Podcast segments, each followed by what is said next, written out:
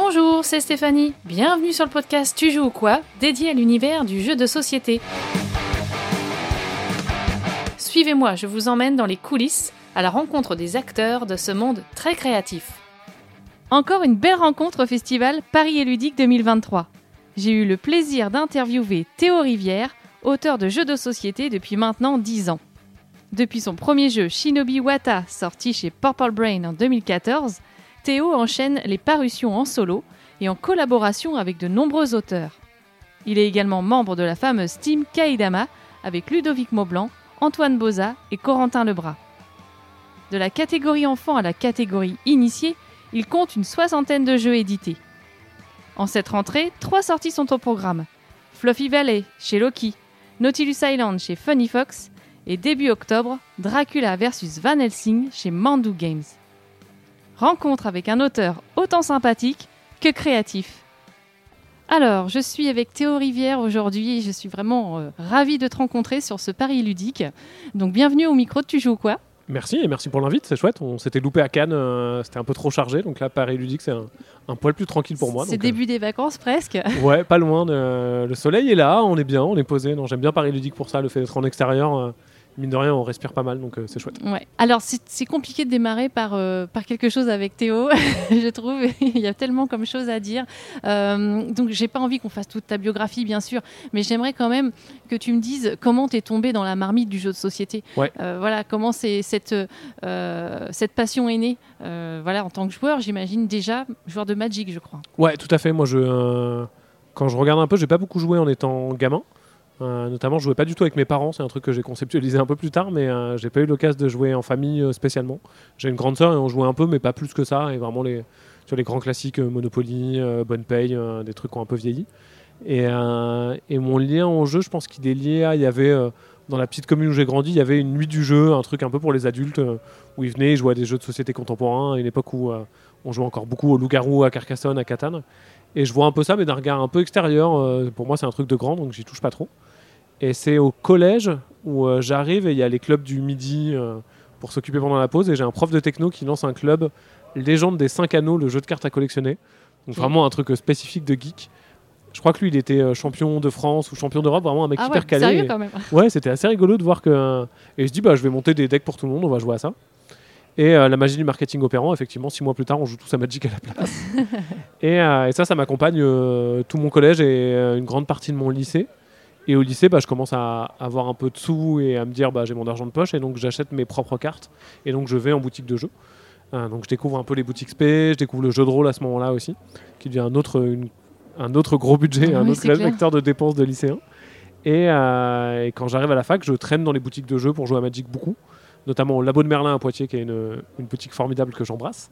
et, euh, et Ben, le gérant du labo à l'époque, euh, me conseille plein de jeux, en fait, me dit vachement de Ah bah t'aimes bien Magic, tu devrais jouer à Seven Wonders, euh, tu devrais jouer à Ghost Stories, euh, vas-y, on va découvrir des trucs, pas que des jeux d'Antoine Boza, mais beaucoup. Et donc euh, je découvre plein de jeux de société contemporains à ce moment-là, et je tombe dedans là, à pieds joints et à donf. Quoi. Voilà, c'est un peu, on, on met le doigt dedans et après on y met le bras et le corps entier. Ouais. très très clairement. Et, et c'est une, super période. Moi j'aime bien ce moment où tu découvres les jeux de société. Et, T'as envie de jouer à 1000 trucs, tout est bien, le moindre jeu, t'as l'impression que c'est une innovation incroyable. Et c'est, moi je garde un souvenir assez ému de cette période, elle été cool. On se fait aspirer, quoi. C'est vraiment ça. 100%. Et alors justement, euh, comment on, on- on passe du déclic à se dire tiens moi aussi euh, j'ai des idées et tiens pourquoi pas j'en ferais bien un jeu. Comment ça ça t'est venu? Il y a deux trucs. Euh, le premier, c'est beaucoup de chance et beaucoup de hasard que je raconte un peu après. Le premier, c'est c'est cliché, mais c'est vachement des rencontres en fait. De... À l'époque, donc, je traîne beaucoup dans la boutique de jeux et je suis arbitre de Magic, qui est un truc qui m'a beaucoup habité. Et euh, à la même époque, euh, Régis Bonset, donc l'auteur de Seasons, qui était le patron de Libellus à l'époque, euh, travaille sur la première extension pour Seasons.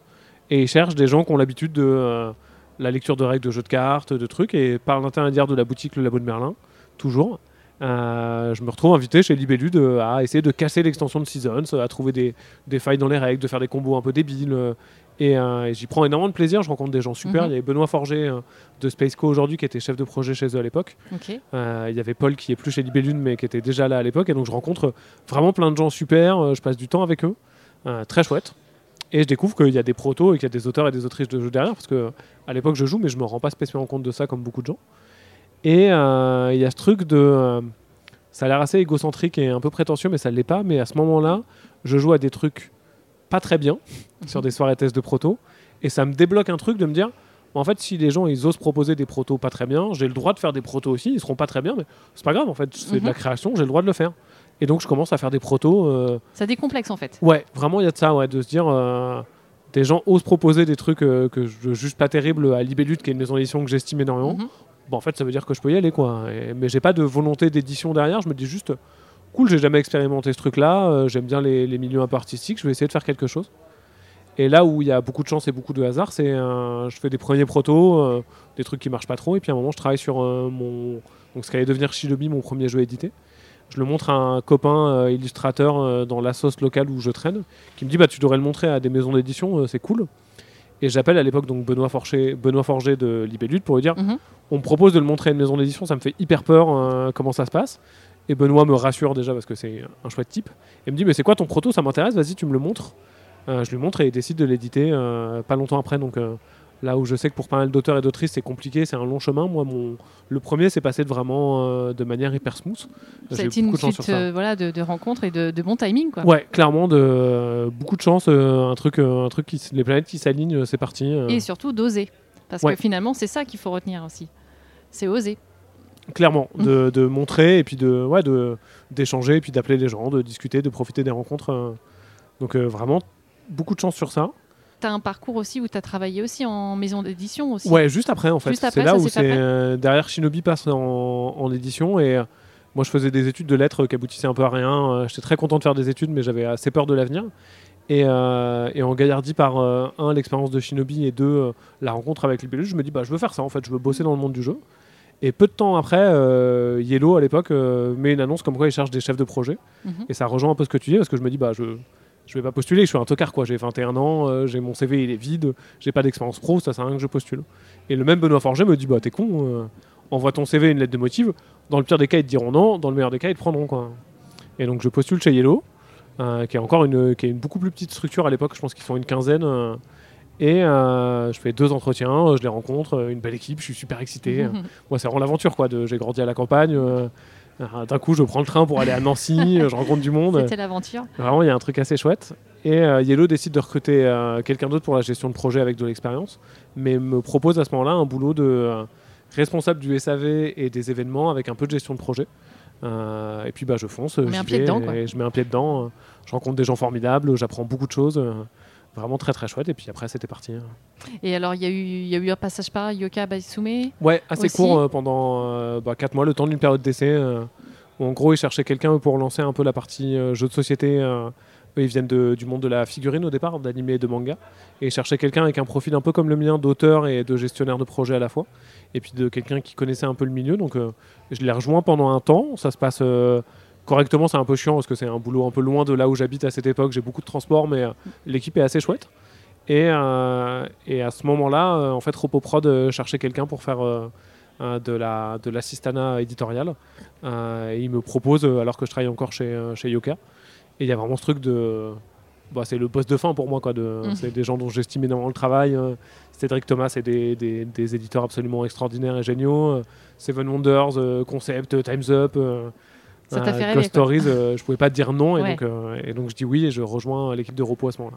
Donc, tu faisais quoi euh, précisément? Dans ton boulot? J'étais assistant éditorial. Ok. Euh, ça consiste ça- donc où consistait là vachement, j'étais sur la, la relation avec les auteurs et les autrices, donc vraiment euh, transmettre les évolutions, tester les nouvelles versions, les tenir au courant de tout ce qui se passait, et la recherche de prototypes. Mm. Donc vraiment bah, lire tous les mails, faire les salons, rencontrer des auteurs et des autrices, voir des protos. Et euh, surtout avec Thomas Provost à l'époque, on faisait aussi pas mal de développement. Donc c'est euh, jouer, changer des règles, faire des propositions, mais toujours chez Repos euh, avec la présence de l'auteur ou de l'autrice. Donc on faisait plutôt des propositions, ensuite il ou elle rebondissait et puis on retravaillait dessus, plus que vraiment aller dans le dur du développement. C'était vraiment un, un ping-pong euh, super enrichissant aussi. Et donc en parallèle, forcément, tu continues à produire toi-même euh, voilà, des jeux. Et euh, alors ça, ne doit pas être simple de créer des jeux tout en voyant tout un tas de protos. Ouais, je sais pas, ça doit être assez. C'était même une source de stress à un moment Ouais. hein, de se dire. j'avais hyper peur et toujours encore des fois euh, par, euh, par rebond de- du plagiat sans m'en rendre compte. De me dire, bah, j'ai lu un mail de quelqu'un, il y avait un proto, c'était pas suffisamment bon, où il y avait des trucs qui étaient pas bien, mais euh, en tout cas ça nous a pas plu. Mais bah, il y a une idée qui m'est restée en tête sans que je m'en rende compte. Et euh, je sais pas, deux ans plus tard, je travaille sur un jeu et je me rends compte que ah merde, en fait, euh, j'ai pris cette idée sans m'en rendre compte, c'est horrible. ouais, c'est pas évident ça, ouais. c'est jamais arrivé, et je pense que ça n'arrivera pas, du moins j'espère, mais ça m'a un peu stressé et c'était une. Ouais, il y avait un exercice mental qui était pas toujours facile, et puis forcément, c'était. Il y avait ce côté bosser une journée de travail normale, et puis rentrer chez soi, bosser sur les protos, et puis y retourner, mais à la fois c'était très agréable, et à la fois c'était un peu éreintant. ouais. Ça s'emballe, mais après, tu effectivement t'enchaînes quand même plusieurs jeux. Et, et à partir de quel moment tu te dis, je me lance quand même complètement euh, dans l'autorat Ou est-ce que ça s'est fait quand même en plusieurs, euh, en plusieurs étapes Ou est-ce que ça s'est venu naturellement? C'est venu assez naturellement. Les... Le point de départ, c'est un moment j'ai envie de partir de chez Roboprod. En partie parce que la boîte euh, était en train de muer pas mal. C'était un peu avant le rachat d'Asmodée, mais euh, le rachat était déjà un peu pressenti. C'est une boîte qui grossissait pas mal, euh, qui devenait, euh, et c'est positif, mais plus structuré. Et moi, je me retrouvais moins dans ce côté euh, assez. Plus familial peut-être ou... Ouais, un peu moins familial, effectivement, avec un, plus, de, plus de structure, plus de process. Moi, j'aime bien le. Je suis un peu à l'arrache, en fait. J'aime bien le côté. Ah, vas-y, on fait une réunion maintenant, on en discute là. Ce qui est une bonne chose pour euh, pas mal de boîtes. Mais Un je peu proto finalement. Ouais, je crois qu'il y a un peu de ça, ouais. Et donc, je m'y retrouvais un petit peu moins et euh, j'avais envie d'explorer un peu autre chose. Et j'avais quelques jeux en cours d'édition, donc euh, pas suffisamment pour me dire je peux payer mon loyer avec, mais suffisamment pour me dire ok, bah, je prends le risque, je suis jeune, j'ai pas d'enfant, pas de, pas de crédit, je peux y aller. Et en parallèle, c'est le moment où on monte euh, la team Kaedama avec euh, Antoine Boza, Ludo Maublanc et Corentin Lebras. Donc c'était un peu le aller, on monte un nouveau projet, on prend un peu des risques. Et, euh, Il y a ce côté peut-être un peu rassurant aussi de, de monter ce projet Team Kaedama. Alors tu me fais une belle transition. Euh, effectivement, c'est ce qui te permet euh, peut-être de, de poser les choses et te dire bon bah il y a ce côté entre guillemets assuré un peu de commande ou de travail en commun qui est aussi un peu on est aidé par les pairs en fait. Ouais, il y avait, euh, y avait c'est extrêmement juste ce que tu dis, à la fois de, bah, d'être entouré de personnes qui avaient plus d'expérience, euh, un, plus gros CV, euh, des gens vraiment brillants, et donc d'apprendre vachement auprès de ces, ces trois extraordinaires personnes. Et puis, euh, puis d'avoir cette structure un peu plus entrepreneuriale, même si on, on est aussi un peu à l'arrache, mais avoir un truc de bah, quand on a une commande ferme ou quand on fait un travail de développement, on est payé directement, donc il n'y a pas ce stress de, du volume de vente, d'être payé longtemps après la sortie, donc il y avait un truc un peu... ok, ça, ça va un peu nous porter, et puis, euh, et puis je verrai ce qui se passe. Mais, euh, mais à la fois, j'avais, euh, paradoxalement, j'étais pas très stressé. Il y avait un truc de se dire, c'est le bon moment pour sauter dans le vide et, et tenter une aventure. Et dans le pire des cas, si au bout de trois ans, bah, je peux plus payer mon loyer, je trouverai un boulot et c'est parti. Quoi, de... J'avais vraiment, euh, je crois que c'était le moment où j'avais besoin et envie de le faire. Et alors, qu'est-ce que ça t'a apporté ce travail peut-être avec la team Kaedama, justement, avec, comme tu dis, euh, euh, bah, des auteurs qui ont un peu plus de bouteilles, mais aussi le travail avec Corentin. Euh, Ouais. Vous êtes à peu près au même, même tranche d'âge, même parcours, enfin un petit peu. Qu'est- Qu'est-ce que ça t'apporte depuis ces années, ce, ce travail aussi en commun? Plein, de, plein de super choses. De, déjà, il y a une amitié qui est assez forte entre nous quatre qui bah, nous a ouvert les perspectives de bosser ensemble. J'ai fait plein de jeux avec Corentin qui, effectivement, s'est lancé un tout petit peu avant moi. Il avait, il avait déjà sorti quelques jeux, mais euh, on, a, on a une moins grande différence d'âge qu'avec euh, avec Antoine ou Ludovic. euh, et puis, bah, on s'est on, vraiment un peu lancé un peu plus fort tous les deux en même temps. Et donc, il y a eu vraiment cette, des histoires d'amitié, donc de travailler ensemble, d'apprendre à, bosser. Moi, je faisais pas de co-autorat avant de rencontrer les trois loulous non plus, donc j'ai vraiment découvert et appris ça. Et puis, bah, auprès de, de Ludovic, beaucoup sur la, la création de proto, euh, vraiment physique, d'Antoine sur, une, euh, sur un côté ergonomie, euh, affinage des choses, et puis Corentin sur plein de choses de confiance en soi, etc. J'ai appris plein, de, plein de compétences et, et j'ai progressé de manière hyper significative. J'avais la chance déjà d'être. ça faisait quand même 4 ou 5 ans que j'étais dans le milieu, donc il y a moins eu ce côté euh, carnet d'adresses. Je connaissais déjà pas mal de Mhm. monde, donc euh, là où euh, le co-autorat permet aussi d'ouvrir des portes, mine de rien, de Ah bah attends, je connais Bidule et tu connais machin, bah vas-y, on se rencontre. Là, j'ai moins eu cet aspect-là qui aurait pu être chouette, mais que j'avais déjà un petit peu par le, le passé de bosser dans des maisons d'édition. Mais par contre, en termes de compétences, je pense que j'ai progressé euh, plus vite euh, les deux premières années que, les, que tout le reste de ma vie, en fait, Ouais. C'était hyper formateur. Ouais, à fond. Et alors, euh, effectivement, tu parles de co-autorat, c'est c'est devenu aujourd'hui ton, ton cheval de Ouais. bataille, en fait. Ça, C'est énormément de jeux qui sortent en co-autorat. Tu prends plus de plaisir à, à travailler à plusieurs, justement, ou euh, c'est juste que c'est des, des histoires de rencontres euh, et, des, et des idées communes? Un peu des deux. Il y, a, il y a quand même vraiment une notion de plaisir dans le sens où euh, aujourd'hui j'essaye de pas faire de co-autorat et j'en fais pratiquement plus avec euh, des gens avec qui je me dis pas que ça va être un grand plaisir de bosser. Il n'y a pas de notion, euh, n'y a pas de notion de travail. Quoi. Je me dis pas genre, ah, machin ou machine, c'est une autrice hyper bankable, je veux grave bosser avec elle parce qu'elle est super. Je me dis plus, ah bah bidule, je sais pas, on s'entend bien, c'est chouette, euh, vas-y, on va essayer de faire des trucs ensemble, ça va être top. Et euh, et il y a un truc d'efficacité quand même, de j'ai l'impression de à bosser à plusieurs, il y, a un- il y a un aspect euh, motivation qui est hyper important pour moi. De, je suis un auteur qui doute énormément, Mm. j'ai tendance à remettre très vite en question les protos et à me démotiver assez vite.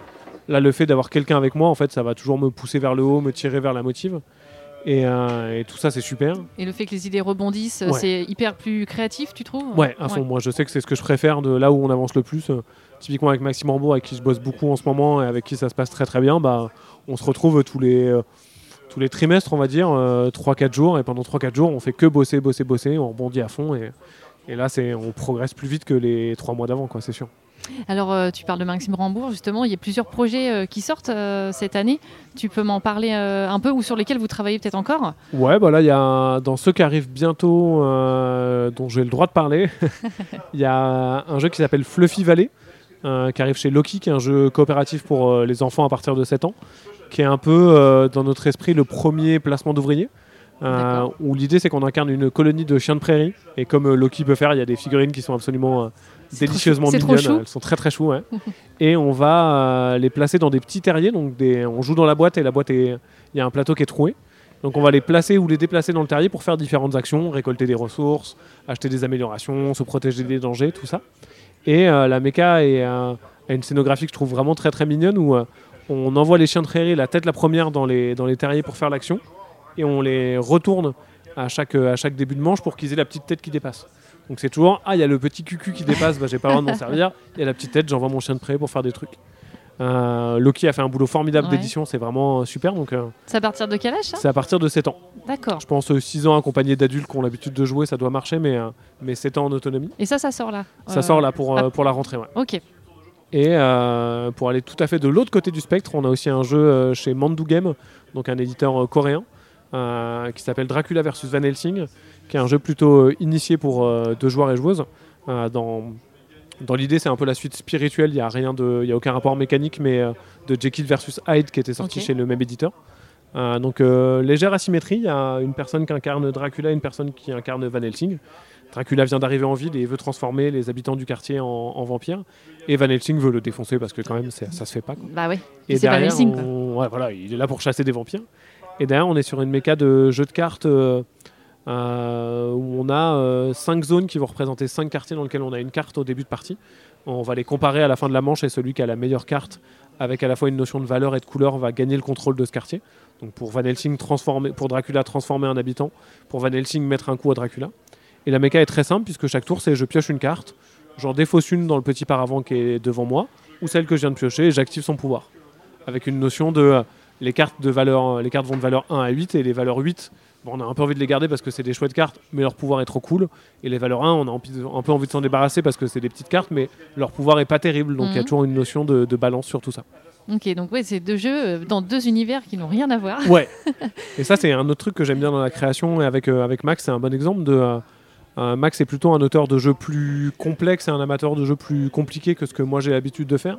Donc clairement un jeu comme The Loop moi je l'aurais pas fait tout seul je pense. Que c'est un, un terrain vers lequel je vais pas naturellement et puis ça, ça m'aurait trop fait peur quoi. Il y a un truc de c'est un trop gros bébé pour moi. Euh, mais Max m'a vachement accompagné et donc il me tire naturellement vers un peu plus de complexité. Là où on a fait un jeu qui est un peu passé inaperçu chez euh, Ozu qui s'appelle le coffre au trésor qui est un jeu à partir de 4 ans. Clairement je pense pas que Max serait allé naturellement vers du jeu pour enfants mais le fait que je sois là pour lui dire mais si regarde c'est trop cool bah ça l'a amené vers, euh, vers là donc euh, Donc là aussi, l'intérêt d'être à deux, effectivement, et de porter l'un vers, euh, vers autre chose qu'il n'oserait pas finalement, encore Ouais, une fois. Tout à fait, ouais. Ça, c'est un- moi, c'est agréable. de- J'adore essayer de sortir de ma zone de confort. C'est un truc que je trouve hyper formateur là encore. Et de, de bosser avec des personnes différentes, bah, ça amène un petit peu ça. hein. Et c'est ça, moi, c'est ça qui m'intrigue dans le processus créatif quand je vois sur la quarantaine de jeux, un peu plus. Ouais, une, soixantaine là maintenant. Soixantaine, bon, alors, tu vois, j'en étais loin. Euh, Une soixantaine de jeux, c'est comment on passe effectivement de, je sais pas, Flying Goblin euh, à, euh, à La Maison des Souris, euh, à Sea Salt and Pepper. Euh, il y en a tellement, The Loop, tu l'as dit.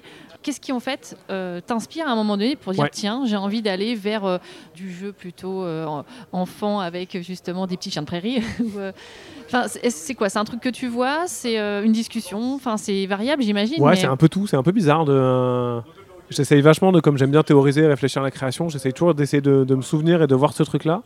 Et en même temps, c'est assez improbable de, de soudainement, ça va arriver, on sait pas trop pourquoi. Le- les chiens de près, c'est un bon exemple de. On s'en souvient pas du tout avec Max.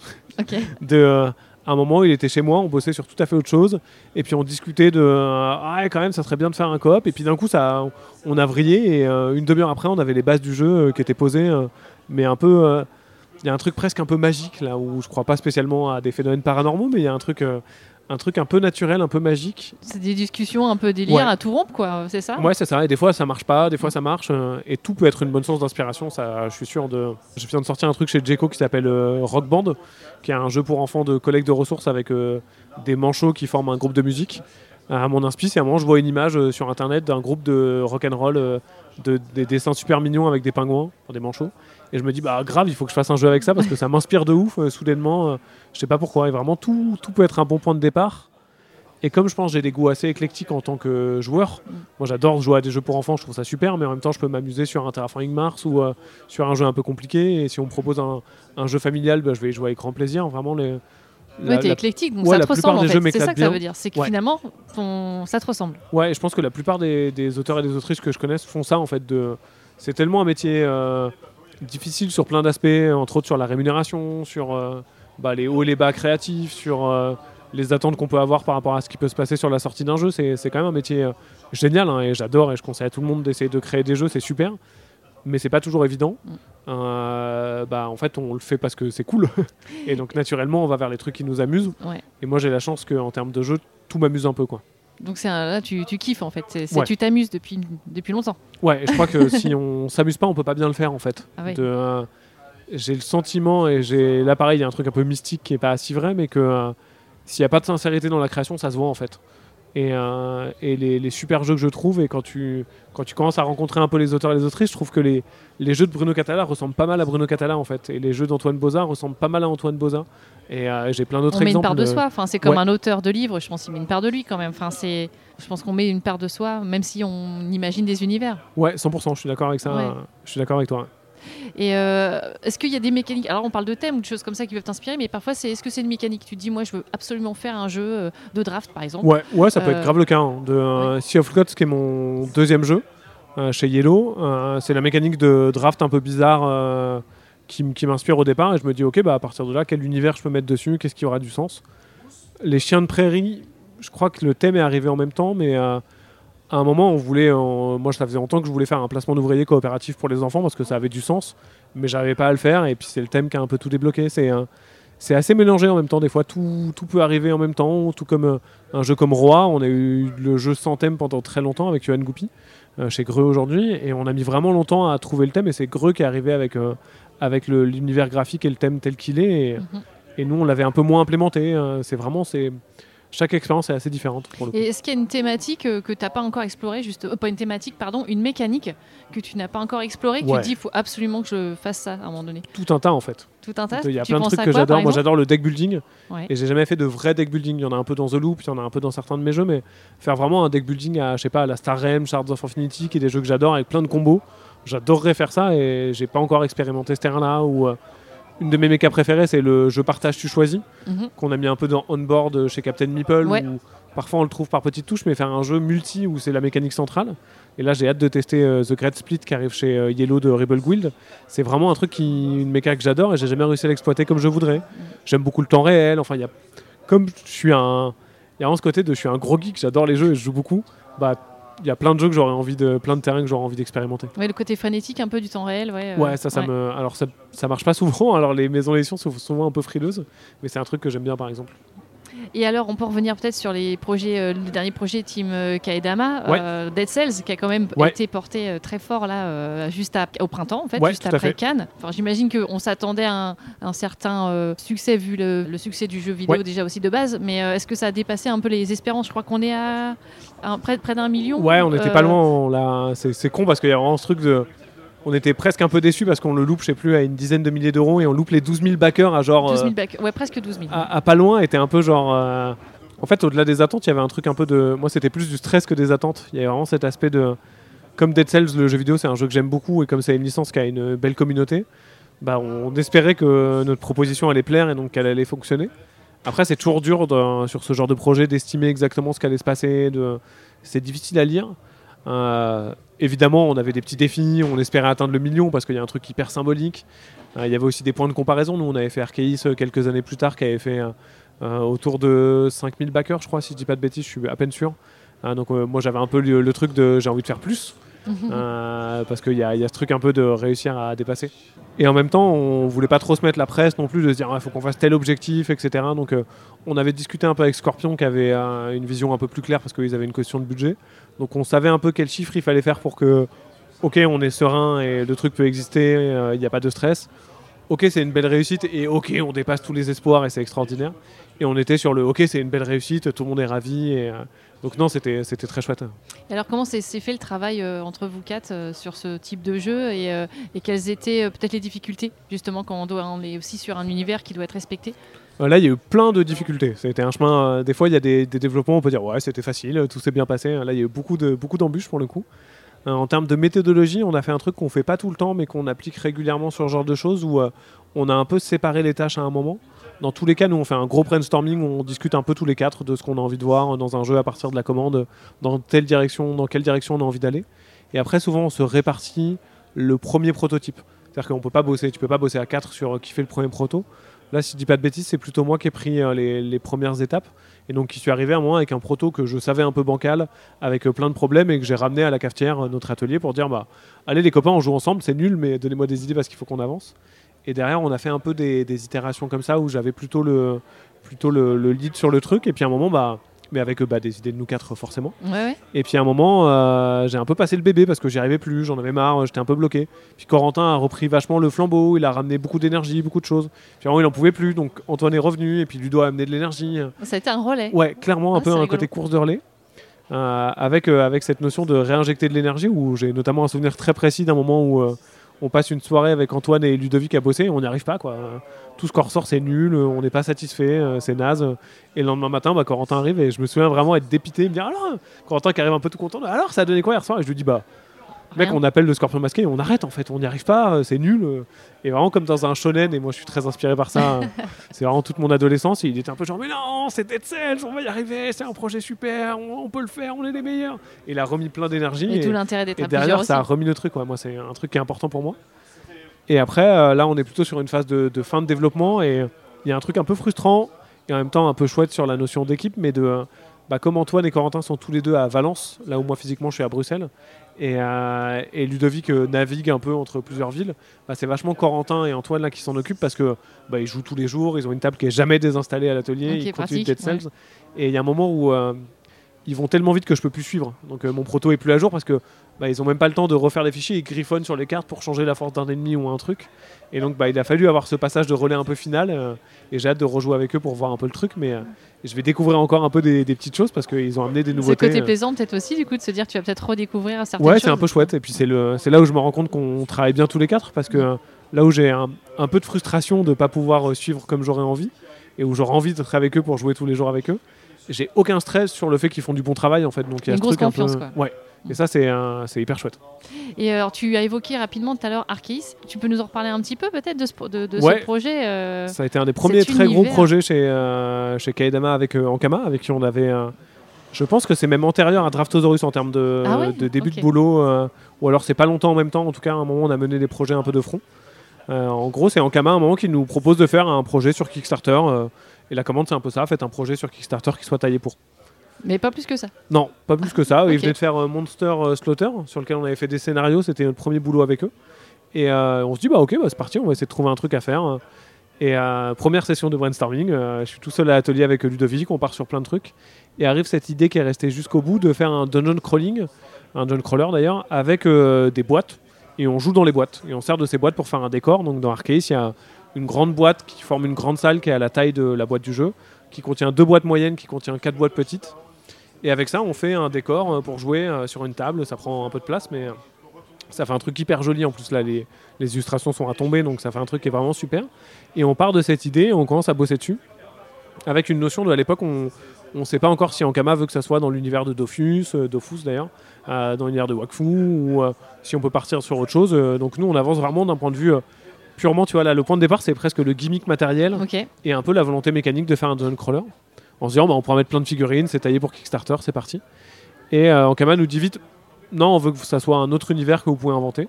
Et c'est Antoine, je crois, qui arrive le premier avec cette idée de vas-y, on fait un truc euh, égypto-steampunk, euh, un peu pulp, on est dans les années 60, on explore des pyramides et on comprend que si les Égyptiens sont aussi avancés, c'est parce que en fait, ils maîtrisaient la vapeur, mais on le savait pas.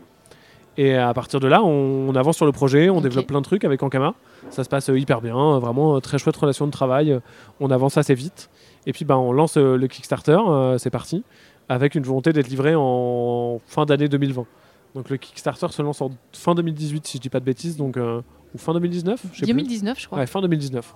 Donc avec euh, un an, et à ce moment-là, nous, on a tout n'est pas fini, mais on a très très bien avancé, on n'a pas de stress sur les délais. Et puis bah il y a plein de choses. euh, le Covid a frappé très très clairement les usines. Le projet était un peu plus ambitieux que ce que Ankama avait produit, notamment il y a eu plein de, de petits problèmes de gestion d'usine euh, parce que le jeu était euh, énorme en fait. euh, Oui, c'est un gros jeu, ouais. dans l'anecdote que je préfère qui est un peu crétine mais qui est rigolote à un moment il fallait emballer le jeu dans un film plastique et bah, il a fallu perdre un assez long moment parce que le- la boîte était tellement grande qu'elle rentrait pas dans la machine à emballer les jeux de l'usine chinoise oui, d'accord. Il a fallu retrouver une nouvelle machine etc donc vraiment un, un bébé semé d'embûches et puis Ankama est aussi une structure qui a été euh, assez bouleversée au fur et à mesure des, des années, qui a beaucoup changé. On avait plusieurs personnes qui sont parties, la, la partie board game s'est un peu restreinte, et donc on s'est retrouvé avec un peu moins de personnes pour gérer le projet. Euh, et donc euh, bah, ça a pris un retard assez important, euh, ce qui était un- toujours un peu chiant. Nous on était un peu désolés, mais en même Mm. temps on pouvait rien y faire. Et, et vraiment ça venait aussi d'une volonté d'Ankama de se dire bah, on peut pas sacrifier la qualité de la production, des illustrations, de, Oui, puis là, c'était un de la promesse du jeu. aussi. euh, ouais. ouais. clairement, tout le monde s'est un peu s'est retrouvé un peu dépassé. Donc bah, on est arrivé un peu en retard, mais euh, mais ça y est, avec deux ans et demi de retard, ça, ça sort enfin. Et, euh, et on est content de le voir livré euh, chez les backers et les backeuses, et puis d'arriver en boutique. euh, on en rigole un peu, mais je, c'est un jeu à campagne avec des scénarios. Je peux refaire la campagne parce que j'ai tout oublié Bah voilà, tellement ça fait longtemps qu'on a bossé dessus. Donc j'ai pas encore reçu ma boîte, mes boîtes d'ailleurs. Et j'ai les hâte de- extensions en plus, je crois. il y, a, ouais, il y a deux extensions différentes, une avec un nouveau personnage et une avec un, une grosse figurine de verre des sables et des nouveaux scénarios. Donc ça, ça arrive avec pas mal de contenu. Et je suis, je suis très pressé de, de voir les premiers retours des joueurs et joueuses parce que euh, on y a consacré un temps infini. C'était vraiment pour nous un très très gros projet en termes de développement. Et j'espère que ça plaira autour de nous. Donc finalement, euh, encore un jeu euh, cette année en plus sur euh, 2023. Ouais, qui était pas prêt, qui était, je savais pas quand ça allait sortir, mais qui arrive maintenant, ouais, effectivement. Ça a fait combien de projets ça sur 2023 entre ce qui est sorti déjà et ce qui va arriver? Ah, j'ai pas compté. Euh, Il y a eu je Roi. pense une, une petite dizaine, si je dis pas de bêtises, avec, euh, avec les projets, euh, en comptant les projets Kaedama qui sont un peu spécifiques et en comptant les extensions qui sont des projets un peu à part, mais, mais un truc dans le genre, ouais. Ok, bah c'est, écoute, euh, c'est, euh, c'est prolifique. J'ai la chance d'avoir. euh, après, il y a aussi le côté. j'ai, comme je travaille avec plein de- d'entités différentes, Kaedama ramène des projets, j'ai plein de co-auteurs et plein de co-autrices, et j'ai la chance de bosser avec plein de maisons d'édition différentes. Mm. Forcément, ça amène une, une profusion de, de projets. Et puis, il y a cette dimension qu'il faut quand même pas ignorer. De, je suis un auteur à temps plein sans best-seller. J'ai pas mon, j'ai pas mon aventure du rail ou mon Dixit pour euh, payer mon loyer de manière euh, serein et pérenne. Donc même si aujourd'hui je vis de mes droits d'auteur, euh, j'ai cette chance-là et je suis pas extrêmement inquiété par la vie. Euh, je suis assez serein sur, sur au moins le moyen terme. Euh, bah, je suis à un moment de ma carrière où je peux pas arrêter de travailler. Il faut que je continue de faire des jeux pour être certain de, de pouvoir continuer de. Ce que de tu veux dire, c'est qu'il faut euh, produire encore un certain Ouais. nombre de jeux par an pour toi pour, Ouais, tout à fait, euh, ouais. pour vivre confortablement, entre guillemets il y a vraiment cette notion-là de quand on est euh, auteur ou autrice de jeu à temps plein, il y a deux manières de réussir à, à en vivre. C'est bah, avoir un best-seller, un projet qui marche de ouf, et bah, il y a des auteurs et des autrices par chance et puis par talent sur un, un jeu exceptionnel. Aujourd'hui, ont plus spécialement de stress financier et, et ont le truc qui continue. Ou, euh, ou des auteurs comme, euh, comme Corentin ou moi, euh, qui sommes deux bons exemples, je pense, qui euh, devront multiplier encore les projets pour, avoir, pour espérer avoir ce truc qui peut être très fort à un moment, et surtout pour avoir une multitude de petite ou moyenne rentrée d'argent qui m'assure un peu de pérennité. Bah, Ça va arriver, il n'y a, pas- y a pas de doute. Ouais, après, je, je suis très content de là où je suis aujourd'hui. euh. C'est peut-être une question ultra difficile pour toi, mais Ouais. est-ce qu'il y a un jeu dont tu es particulièrement fier dans tout ce que tu as pu euh, sortir de ta tête depuis ces, ces quelques années? Paradoxalement, je suis pas un mec qui est très fier. De... C'est un truc sur lequel j'ai essayé de travailler, mais je suis. J'ai souvent du mal à apprécier ce que j'ai créé moi. de- Il y a un truc de. J'aime souvent plus les jeux des autres. euh, C'est pas forcément mes jeux qui, qui sont les jeux que je préfère ou que j'ai le plus envie de mettre en avant. Mais il y a des jeux où il y a des histoires qui font que c'est plus fort en fait. euh. Notamment mes, mes deux exemples euh, que je cite régulièrement, c'est La Maison des Souris avec Elodie Clément chez Gigamic Et, euh, Qui est ta compagne qui est ma même. compagne et puis où bah, l'histoire avec Jonathan Rencontre qui a fait un boulot qui est euh, formidable avec euh, Delphine Brennan qui a été notre chef de projet était euh, folle. L'équipe de Gigami qui a été super. La nomination aux As d'Or était hyper fort. Il s'est passé vraiment plein de trucs sur ce jeu ce qui fait qu'en je sais pas si j'en suis plus fier que d'autres mais en termes d'intensité émotionnelle c'est un truc qui me fait qui m'a fait vibrer qui continue de me faire vibrer et qui a bien fonctionné en termes de vente qui est aussi un truc qui est une forme de reconnaissance. Donc il y a un truc qui est il y a une histoire qui est particulière sur ce jeu. Mhm. Et puis un jeu comme The Loop avec Max euh, et l'équipe de Catch-Up Simon Caruso, pareil, ça a créé des histoires d'amitié ou euh, dans les histoires très fortes, je suis très content de Packet Chips avec euh, Mathieu Aubert, illustré par Erwin chez Tribuo en français, qui est un jeu qui a eu une histoire tumultueuse, qui a été refusé par de nombreuses maisons d'édition, pour lequel ça a été compliqué de trouver un distributeur pour la France et qui aujourd'hui a très fort marché. Qui a un côté, là on revient un peu au shonen, hein, mais un peu revanche sur euh, les grosses entités qu'on dit non, on n'y croit pas, ou nous on se dit bah il est bien notre jeu, on y croit. Et de, à un moment où on a un peu douté de réussir à avoir un truc qui fonctionne, ça, ouais, ça crée des émotions qui sont fortes, mais euh, je sais pas si c'est de la fierté. En tout cas, il y a, il y a- il y a- il y a Oui, des histoires qui sont belles. Des histoires émotionnelles. Ouais. Et alors maintenant, en termes plutôt de chiffres, le- quel jeu finalement a été peut-être le plus vendu Euh, Aujourd'hui, je pense que c'est à cheval entre Packet Chips et Draftosaurus, Euh, qui tous les deux euh, sont pas loin d'avoir dépassé les 200 000 exemplaires. 200 000 ouais. Ah ouais. Et pourtant, Packet Chip, c'est assez récent quand même. Ouais, c'est allé, allé hyper vite. Il y a eu vraiment, euh, il y a eu vraiment des, des belles réussites sur ça et pas mal de pays qui ont suivi euh, sur le jeu. Après, ouais, non, je pense que c'est ces deux-là. Euh, La Maison des Souris a fait un très très très beau résultat, mais c'est une un peu plus grosse boîte, donc euh, c'est toujours un peu plus dur de, de vendre des grosses boîtes que des petites boîtes en ce moment. Mm. Et je me demande si, euh, j'ai pas les chiffres, mais si Salt and Pepper a très fort démarré avec Bruno Catala chez Bombix. Et euh, je pense qu'on est, on n'est pas, sur des, des chiffres de cet acabit, mais euh, si la croisière continue d'être sur ce rythme-là, ça, ça peut être un, un jeu qui dépasse mes autres succès pour le. D'accord. Alors, on va explorer peut-être une autre partie de ta facette. Ouais. Euh, c'est euh, ton côté très communicant depuis, Ouais. quelques, depuis quelques temps. Euh, bon, ça, on s'entend déjà quand tu parles, je veux dire, voilà, très à l'aise. Mais euh, le côté Twitch, d'être très actif sur les réseaux, etc. ça, ça s'est développé quand même un peu au moment du confinement. Tu Ouais. as eu envie de, de t'exprimer aussi par ces biais-là? Complètement, ouais. C'est au départ, ça vient d'un double postulat j'adore ça en fait. j'aime bien euh, parler avec les gens, échanger. euh, Il y a un truc de passion et de transmission que j'aime vraiment beaucoup. Et, euh, le fait que bah, pendant le confinement, je l'avais perdu de ouf. En fait, il y avait plus, avait plus ces moments de festival où tu vois du monde, où tu rencontres des gens. Les moments de dédicace où il y a des joueurs et joueuses qui s'installent et puis tu discutes un peu avec eux parce que tu as un peu de temps de jouer avec des gens. Vraiment, tout ça, ça me- j'en souffrais un peu en fait. euh, je l'avais pas conceptualisé avant que ça me manque. Mhm. Mais le fait d'un coup de ne plus l'avoir, c'était un- une petite forme de souffrance, pas horrible, mais, euh, mais ça, ça me pesait quand même un peu. Et Twitch est vraiment né de cette volonté-là, de se dire, euh, en fait, je veux retrouver un peu ce plaisir-là d'échanger avec euh, la communauté des joueurs et des joueuses. Comment je peux faire? Bah vas-y, sur Twitch, ça a l'air pas mal, on va essayer de faire ça. Et vraiment, ça a amené- ça m'a amené, beaucoup de joie de, de le lancer et de faire ça. Donc c'est vraiment ça le point de départ, avec aussi une dimension de... je suis plutôt un râleur dans la vie. Et on râle assez régulièrement sur le fait que bah, les auteurs et les autrices de jeux, on est souvent un peu ignorés, on nous oublie un peu de, dans la communication euh, des médias ludiques. euh, souvent, la maison d'édition est mise en avant et les auteurs-autrices sont pas spécialement cités. Euh, Mhm. Ponctuellement, on n'est pas cité du tout, ou Mhm. alors on nous invite pas. De... C'est souvent le dernier jeu de Robot Production ou des of Wonder et rarement le dernier jeu de tel auteur ou telle autrice. Et euh, ça nous embête. on n'hésite pas à l'exprimer et j'hésitais pas à râler sur ça. Et euh, il y avait un peu ce constat de se dire euh, Ok, bah, je râle beaucoup, je crois un peu à raison, mais je fais un peu rien pour que ça change. Donc, euh, à part mettre sur euh, les posts des gens qui ne disent pas Et c'est qui qui a créé ce jeu comme un petit con que je peux très être euh, bah, En fait, je faisais rien. Donc, jour, je me suis dit bah, si, si je veux un jour qu'on n'oublie pas de mettre mon nom sur une communication, il faut que mettre mon jeu, ça soit un gage de confiance et de pertinence pour les médias ludiques. On oublie rarement Bruno Catala parce qu'en en fait, il, il a une aura suffisamment forte pour que en fait, ça soit. On ne pense pas à l'oublier, ce qui est un peu bizarre comme structure de phrase. Euh, bah, il faut que je fasse en sorte que les gens ils se disent bah, on met euh, Théo Rivière parce que euh, on voit qui c'est. Mhm. Et puis après, par la suite, ils mettront sûrement un peu tout le monde et à un moment, ça, ça aidera un peu. Donc je me suis dit, bah, un des bons moyens de le faire, c'est de communiquer pas mal. Mhm. J'aime bien le faire. Allez, c'est parti. euh, Ça t'a semblé naturel quoi. de le faire aussi. Ouais, de clairement, Ouais. s'il y a un jour, et Twitch est un bon exemple, à un moment j'en avais un peu marre et j'avais pas trop le temps, bah, j'ai arrêté de le faire pendant deux mois parce que soit j'étais pas dispo, soit ça me faisait un peu chier. Et puis bah, je me suis dit, bah, je le fais pas en fait. C'est pas L'impact de cette communication, elle est dure à mesurer. Euh, et souvent on me dit que je la minimise un peu et peut-être que c'est vrai, mais j'ai l'impression qu'elle est pas énorme en fait. Euh, les gens ils signent pas des jeux parce que c'est moi. Euh, les gens ils achètent pas beaucoup des jeux parce que c'est moi. Euh, en fait, ça sert juste à ce que je m'amuse et que je me fasse plaisir. Donc, si à un moment ça m'embête, je le ferai plus. Il y a ça, il y a le côté euh, partage aussi. Enfin, tu es vachement dans le. euh, bah, avec Prototypes notamment. Ouais. Finalement, oui, dans le partage et dans aussi la transmission. Ouais. Et ça, c'est quelque chose que tu avais envie de faire vraiment. Ouais, profondément. 100%. Et ça en partie parce qu'on m'a hyper bien accueilli. Et euh, donc j'ai l'impression d'avoir un devoir de bien accueillir les gens. Et j'espère que ça fera un cercle vertueux et que les auteurs et autrices de demain continueront de bien accueillir les, les nouvelles personnes et que ça continuera.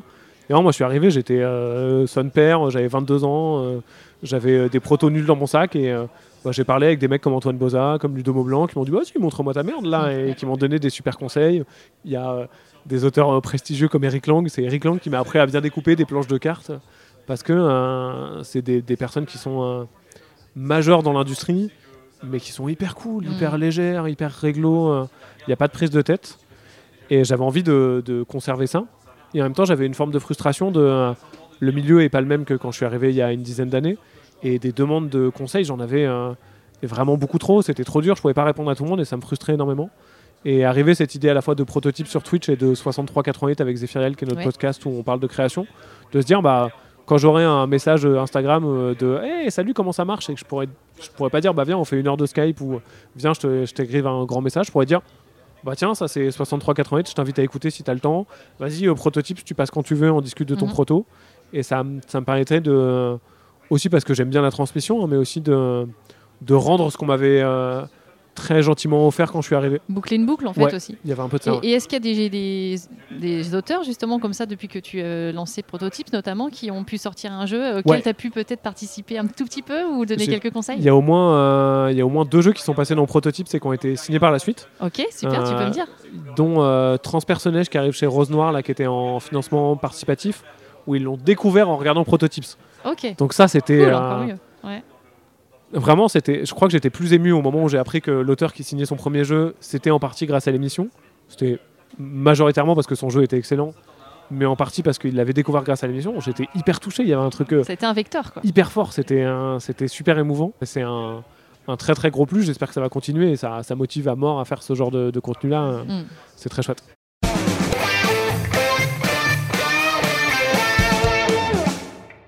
Euh, si tu étais euh, une mécanique de jeu, Théo, tu voudrais être quoi Wow. comme mécanique de jeu? Je crois que j'aime beaucoup le draft quand même. ah, Tu reviens là-dessus. Ouais, le draft, c'est beau. C'est une belle méca. Il y a un- et puis euh, il y a un côté de, de choisir et renoncer à des trucs que je trouve assez belle, même. euh, c'est un peu philosophie de comptoir, mais de se dire, euh, bah, des fois, il faut faire des choix. On peut pas tout prendre et il faut essayer de tirer le meilleur de ce qu'on a à ce moment donné. Donc euh, le draft, ça me plaît bien. Ok.